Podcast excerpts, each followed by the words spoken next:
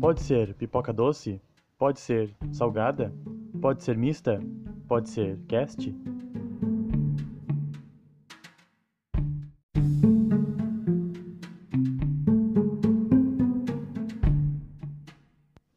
Pode ser pipoca doce? Pode ser salgada? Pode ser mista? Pode ser cast? E aí, beleza? Eu sou o Henrique e você está no Pode Ser Cast, um programa feito por alunos da Unicinos para comunicar pesquisas feitas pela universidade. Ao meu lado está o Juan. Dá um oi, Juan. Alô, tudo bem?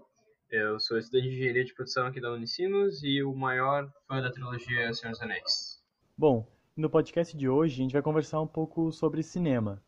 Mais especificamente sobre o uso dos efeitos especiais, os primeiros filmes onde essa técnica foi utilizada e vamos trazer algumas discussões sobre a indústria atualmente. Para nos dar uma força, a gente está aqui com a presença ilustre do Gustavo Fischer, que é professor e pesquisador da Unicinos, e é ele que vai nos ajudar a desvendar algumas questões relacionadas à indústria cinematográfica. Bom, e para iniciar nossa conversa, Gustavo, se apresente para o pessoal e conte um pouco sobre a sua área de pesquisa, para a galera entender um pouco mais sobre esse universo. Bom, é, eu trabalho aqui no programa de pós-graduação em Ciências da Comunicação. O programa tem quatro linhas de pesquisa e eu trabalho na linha de pesquisa Mídias e Processos Audiovisuais. Eu trabalho nesse programa como professor desde 2011, mas já trabalho na Unicinos há mais tempo, nos cursos de comunicação e depois, durante um período, também trabalhei no programa de pós-graduação em design. Uh, então, o meu trabalho aqui, atualmente, é voltado muito para essa pesquisa que envolve a questão da imagem uh, e muito relacionado com a perspectiva de pensar a imagem numa dimensão que ela se relaciona com diferentes tempos, né, diferentes momentos é, da cultura. E, a partir disso, tentar pensar que transformações essa imagem é, da internet tem hoje é, e que é, quais são os modos hoje que a gente tem, inclusive, de pensar na memória das mídias online e offline. Né?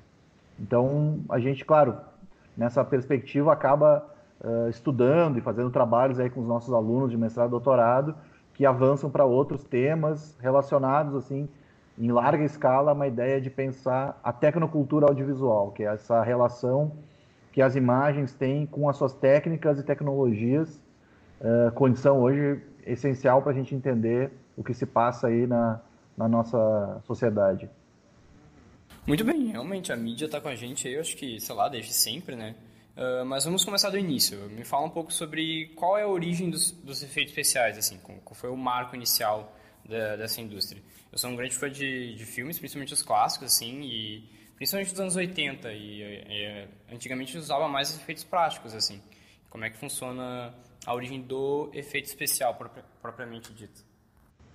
É, se vocês é, deram uma, uma olhada assim, alguns trabalhos aí que, que tanto a gente fez ali, no caso dos efeitos especiais, é um trabalho que eu fiz em coautoria com um, um ex-aluno aqui do programa, que já, já terminou até o doutorado, que é o professor Daniel Petri, é, onde a gente discutiu um pouco a ideia que o efeito visual, ou depois também chamado de efeito especial, uh, ele na verdade ele não nasce com é, os filmes da, da chamada nova Hollywood, né? Esse cinema que começa no final dos anos 70 com os blockbusters, é, filmes como Tubarão, Star Wars, é, Star Trek, o próprio próprios filmes de, de, ficção científica como Contatos Imediatos é, de Primeiro Grau e, e outros do gênero.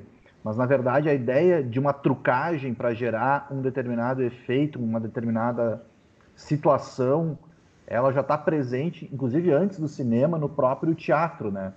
Uh, a ideia do teatro, da, dos shows de mágica do século XVIII, dos séculos XVIII e XIX, por exemplo, já tinham uma ideia de construir uma aura de mistério e de expectativa, de susto nas pessoas, fazendo uh, jogos de, de luz e sombra fazendo projeções de um, de um modo como hoje a gente às vezes acaba vendo no circo ou acaba vendo até mesmo uh, em filmes que retratam essa época, né?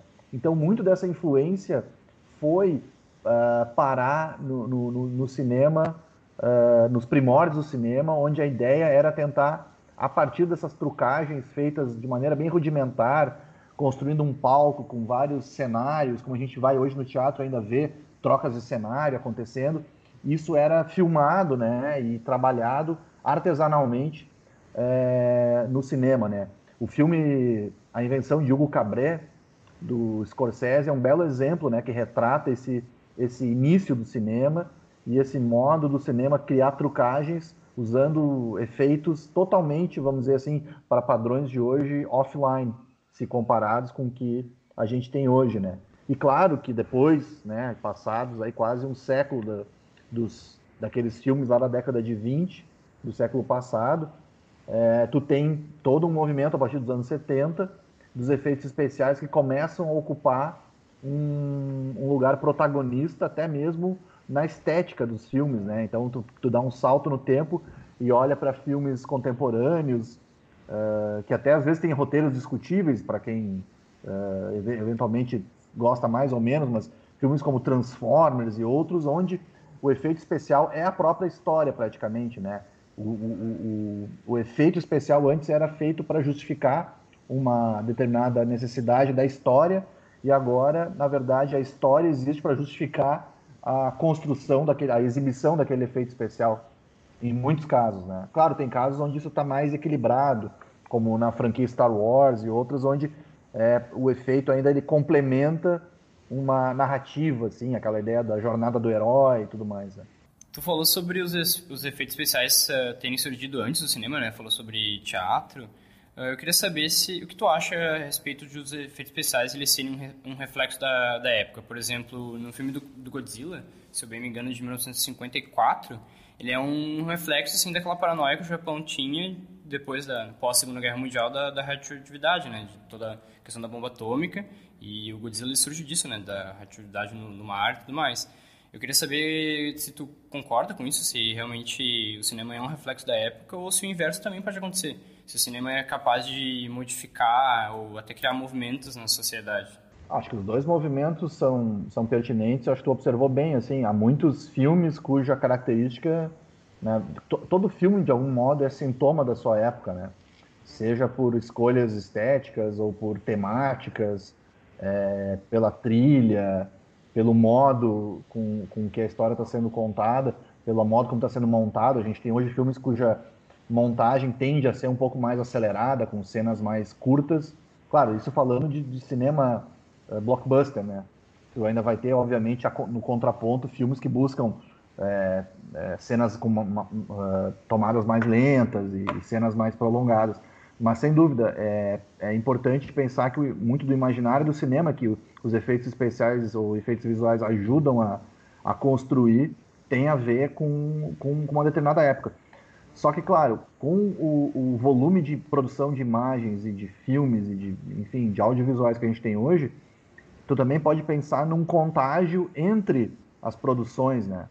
Então, um contágio estético e tal entre filmes que tu olha, ou séries hoje, né? Por causa da, da importância das séries hoje no cenário audiovisual, que elas acabam fazendo quase um processo imitativo, né, de representar uma determinada tendência. Então, por exemplo, é, ali logo depois dos atentados de, das, das, Torres Gêmeas dos Estados Unidos, houve uma série de filmes que tinham com a proposta mais escapista, assim, das pessoas não pensarem tanto na questão daquela tragédia concreta, uh, e ao mesmo tempo também surgiram filmes que resolveram explorar mais ainda a questão do terrorismo, né?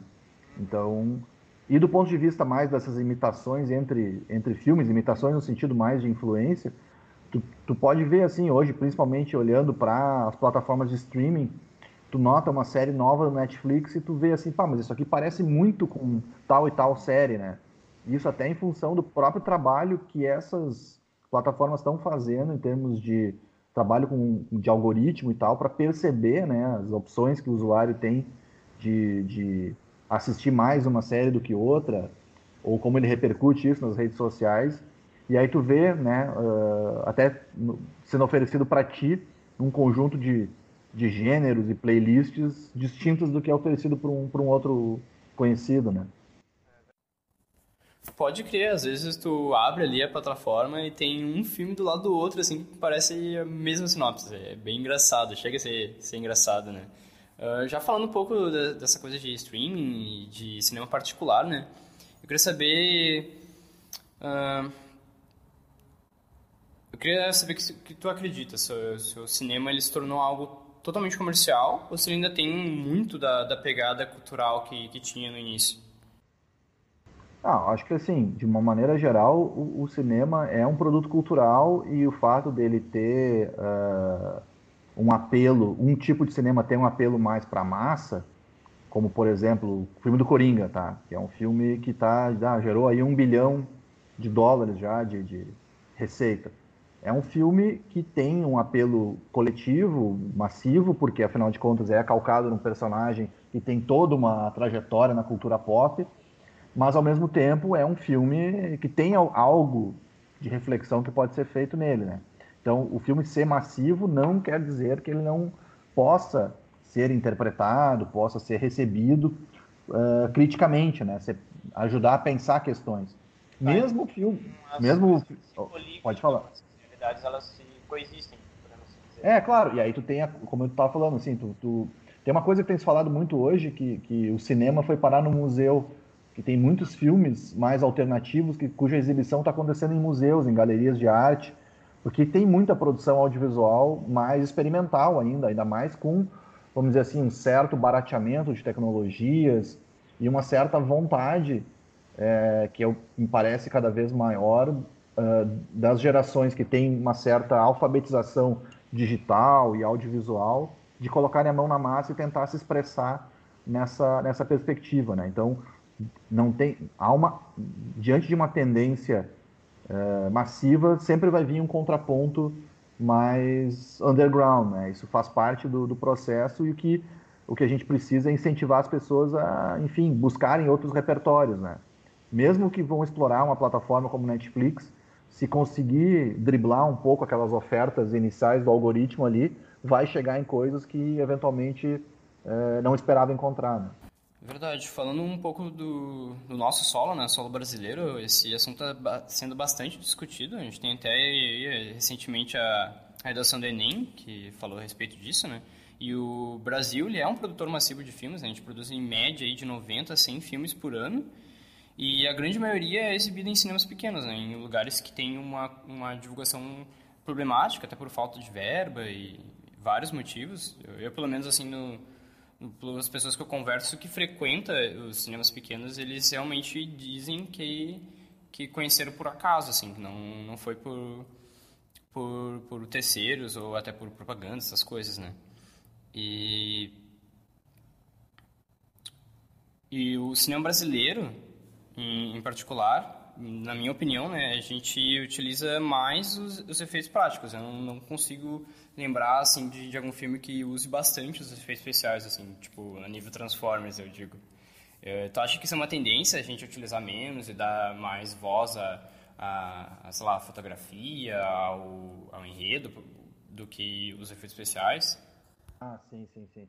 É, eu acho que, uh, em linhas gerais, o cinema brasileiro ficou caracterizado por ser uh, menos é, caracter, menos caracterizado pela ideia dos efeitos visuais, tais quais a gente foi alfabetizado, digamos assim, nas grandes produções hollywoodianas, né? Mas em termos assim de uh, efeitos que permitam é, uma boa edição, que permitam é, um, um melhor som, que era uma crítica muito grande que se tinha em outras épocas, né? Que tu ia assistir um filme nacional e o som não estava tão bom e tal essas questões evoluíram bastante, né? Uh, mas eu acho que tem uma ideia de, de, explorar temáticas que sejam mais.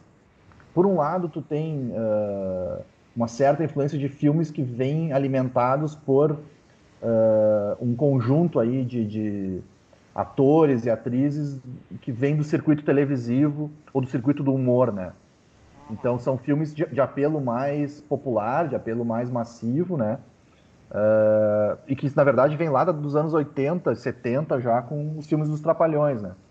Uh, que eram comédias uh, super bem feitas, e aí tu tinha, assim, é, a ideia dos efeitos especiais ali acontecendo, mas como a proposta do filme já era ser uma comédia, então vamos dizer assim, comparativos sobre é, grau de complexidade do efeito ficavam meio relativizados por conta de tu estar tá num ambiente de um filme de humor onde tu topa daqui a pouco ver um efeito que aparentemente é menos desenvolvido.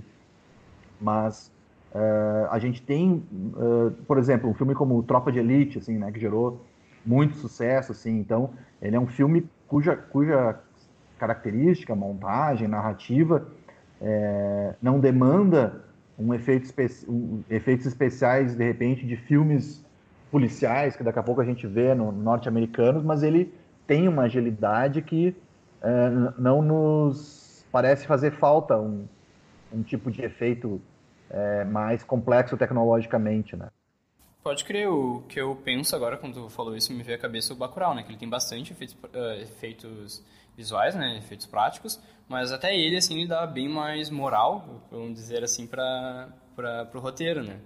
Sim, sem dúvida. É um filme que, que, que, que faz parte de uma perspectiva que, que faz parte da, da, da, trajetória do cinema brasileiro, de alguns filmes, né, de uma vertente que vem aí, cinema novo, muitos filmes da época da ditadura militar, uh, de uma preocupação de mostrar um país, ou mostrar as contradições de um país por, por histórias é, que tem uma originalidade de abordagem, como por exemplo Aquarius, né, que é uma, do mesmo diretor e, e enfim, uh, filmes hoje que vão se tornando já fundamentais, né, da, dentro da cinematografia nacional, né.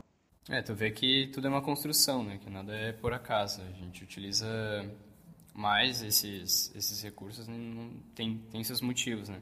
Mas pois bem, nos dias de hoje, tu acredita que a gente poderia fazer uma união da, desses dois mundos, assim, falar sobre obras que utilizem as duas, duas mecânicas, né, tanto os efeitos especiais quanto os práticos em, em conjunto? Porque eu assisti recentemente um, uma série na Netflix que é o Cristal Encantado e ele é uma obra que ele utiliza bonecos, né, fantoches, tipo Muppets, mas com efeitos especiais em cima. Então ele faz justamente essa, essa liga entre esses dois mundos. E tu acredita que, que a gente tem aí uma indústria a respeito disso? Tu acha que, que é possível trabalhar dessa forma ou esses, esses universos eles não, não se conversam? É, isso acho que acho que a gente hoje, né, pela, pela evolução das tecnologias, a gente esses processos de hibridização das linguagens, ele se apresenta, né, sempre como uma uma, uma perspectiva. A questão toda é a, a entrada que isso tem uh, com o público, né? Para tu lidar com uma experiência audiovisual mais híbrida, tu também tem que estar, tá, uh, digamos assim, uh, disposto, ou pelo menos talvez um pouco acostumado a entender ou a gostar de, de, de, de experiências que fazem essas combinações. Então, daqui a pouco, uh, o pessoal que está trabalhando mais, trabalhando não, mas está jogando games, né?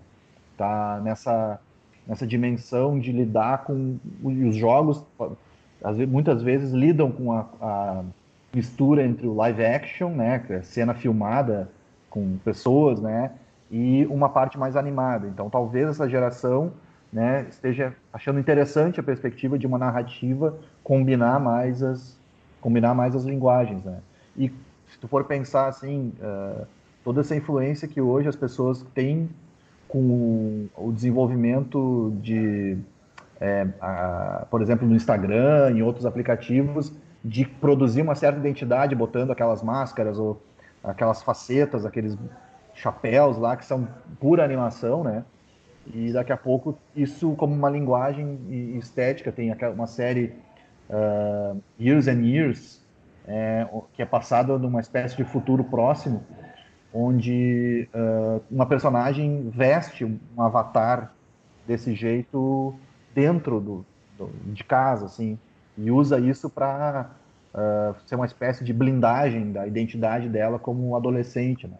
Então são são questões que são interessantes porque dizem respeito a essas transformações identitárias, culturais e que o papel da imagem está sempre aí de alguma maneira colocando isso em xeque, né? E, e o cinema ou, ou, a cultura audiovisual acaba sendo um bom veículo para nos contar histórias a esse respeito e nos fazer pensar sobre isso. Né?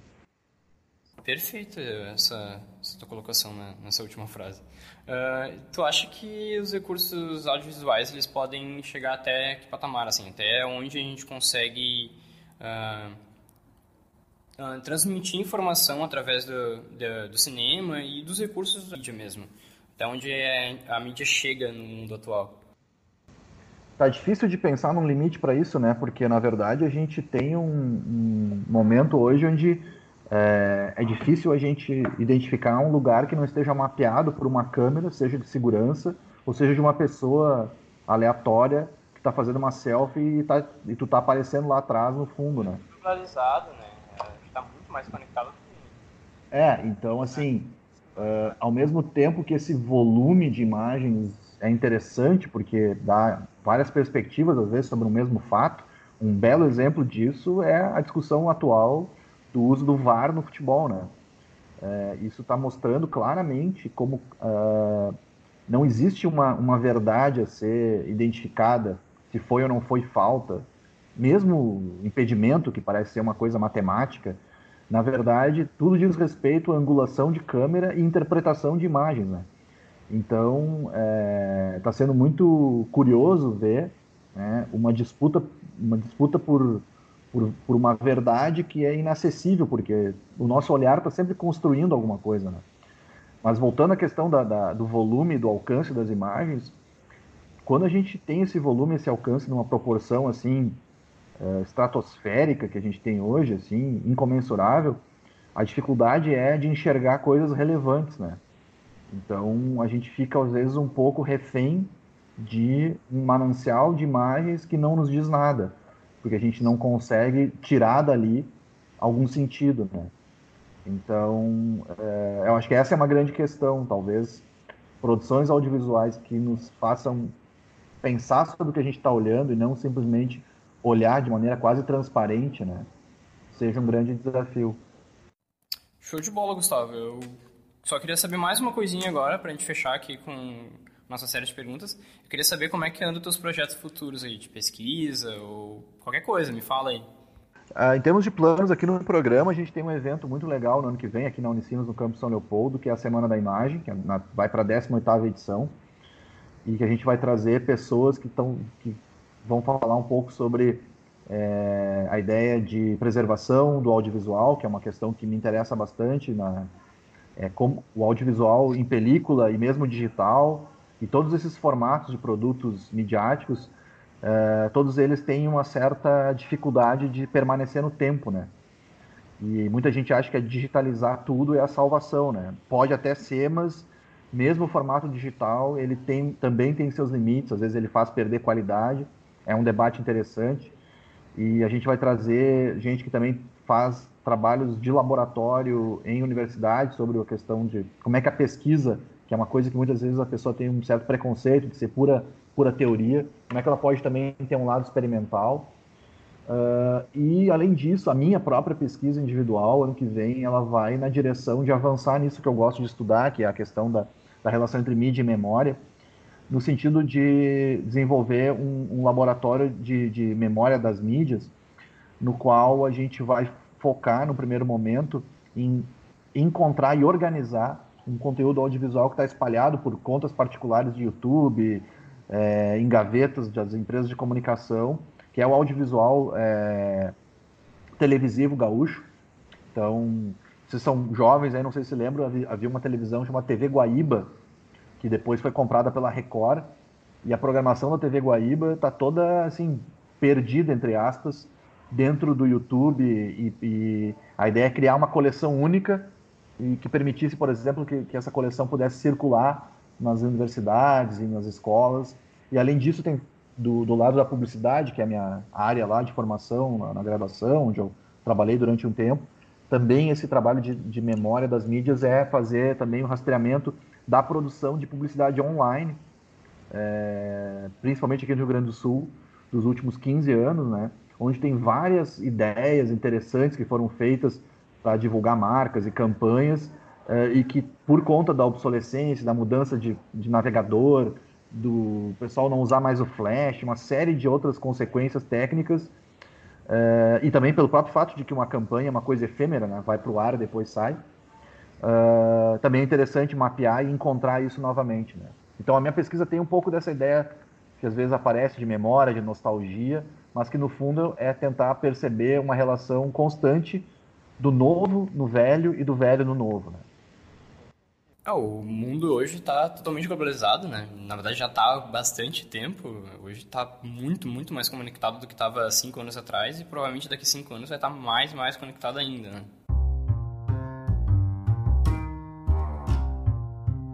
Chegando no final já. Uh, a gente preparou aqui o momento Marília Gabriela, né? Um ping-pong. E a gente vai te fazer uma, algumas perguntas e tu vai responder a primeira coisa que vai na cabeça, assim, tá? É bem tranquilo, assim, são poucas perguntas, são quase 10 perguntas, é bem tranquilo. Tá bom, tá bom. Ah, entendi. Uh, um medo. Morrer. Ok. Uma cor. Vermelho. Uh, um prato favorito. Churrasco. Uma música que te lembre um momento especial. Norwegian Wood dos Beatles. Melhor filme de todos os tempos. Melhor filme de todos os tempos. Império Contra-Ataca. Uh, pior filme de todos os tempos. Ah, cara. Não sei, eu acho que eu não gosto. Eu acho que eu não acho nenhum filme ruim, cara. Todos dá pra tirar alguma coisa. vou ter que vou escapar por aí. Uh, doce ou salgado? É... Torta holandesa. Dia ou noite? Dia ou noite? Dia. Agora uma pequena zoeira, né? Porque não poderia faltar. Cinemark ou GNC? é... GNC. E esse foi o nosso podcast. Uh, valeu, Gustavo, né, por esclarecer nossas dúvidas e pela disposição, né, de poder nos ajudar nessa questão. Tá, joia. Prazer em te conhecer também. É... E mando um abraço para todos aí. E parabéns aí pelo pessoal do pessoal da engenharia da produção se metendo aí a fazer podcast. Ah, é tá certo, tá certo. E um abraço pro Rafael também pela iniciativa aí, pelo professor aí, que é um cara que está entrando com tudo aí na Unicinos e que a gente tá, tem uma grande expectativa aí para fazer um trabalho bacana com a gente. Valeu, pessoal da produção, aos meus parceiros de mesa e até a próxima. Valeu!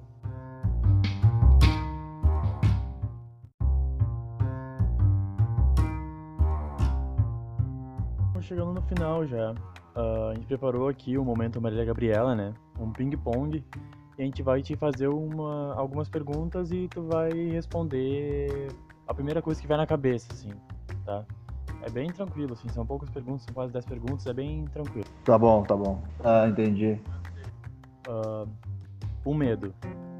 Morrer. Ok. Uma cor.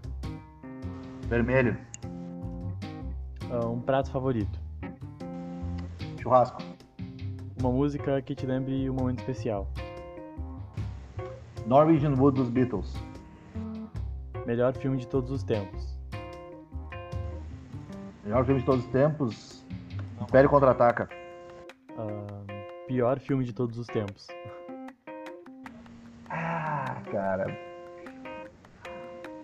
Não sei, eu acho que eu não gosto. Eu não acho que eu não acho nenhum filme ruim, cara. Todos dá pra tirar alguma coisa. vou ter que vou escapar por aí. Uh, doce ou salgado? Torta holandesa. Dia ou noite?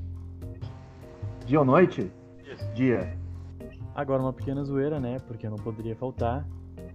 Cinemark ou GNC? é... GNC. E esse foi o nosso podcast. Uh, valeu, Gustavo, né, por esclarecer nossas dúvidas e pela disposição, né, de poder nos ajudar nessa questão. Tá, joia. Obrigado ao Henrique aí que fez os contatos também. Prazer em te conhecer também. É, e mando um abraço para todos aí. E se depois quiser é, complementar com alguma coisa, ali me mandem por e-mail aí que eu fico, a, fico à disposição aí. Parabéns aí pelo pessoal, do, pessoal da engenharia da produção se metendo aí a fazer podcast. Ah, tá certo, tá certo. E um abraço pro Rafael também pela iniciativa aí, pelo professor aí, que é um cara que está entrando com tudo aí na Unicinos e que a gente tá, tem uma grande expectativa aí para fazer um trabalho bacana com a gente. Valeu, pessoal da produção, aos meus parceiros de mesa e até a próxima. Valeu!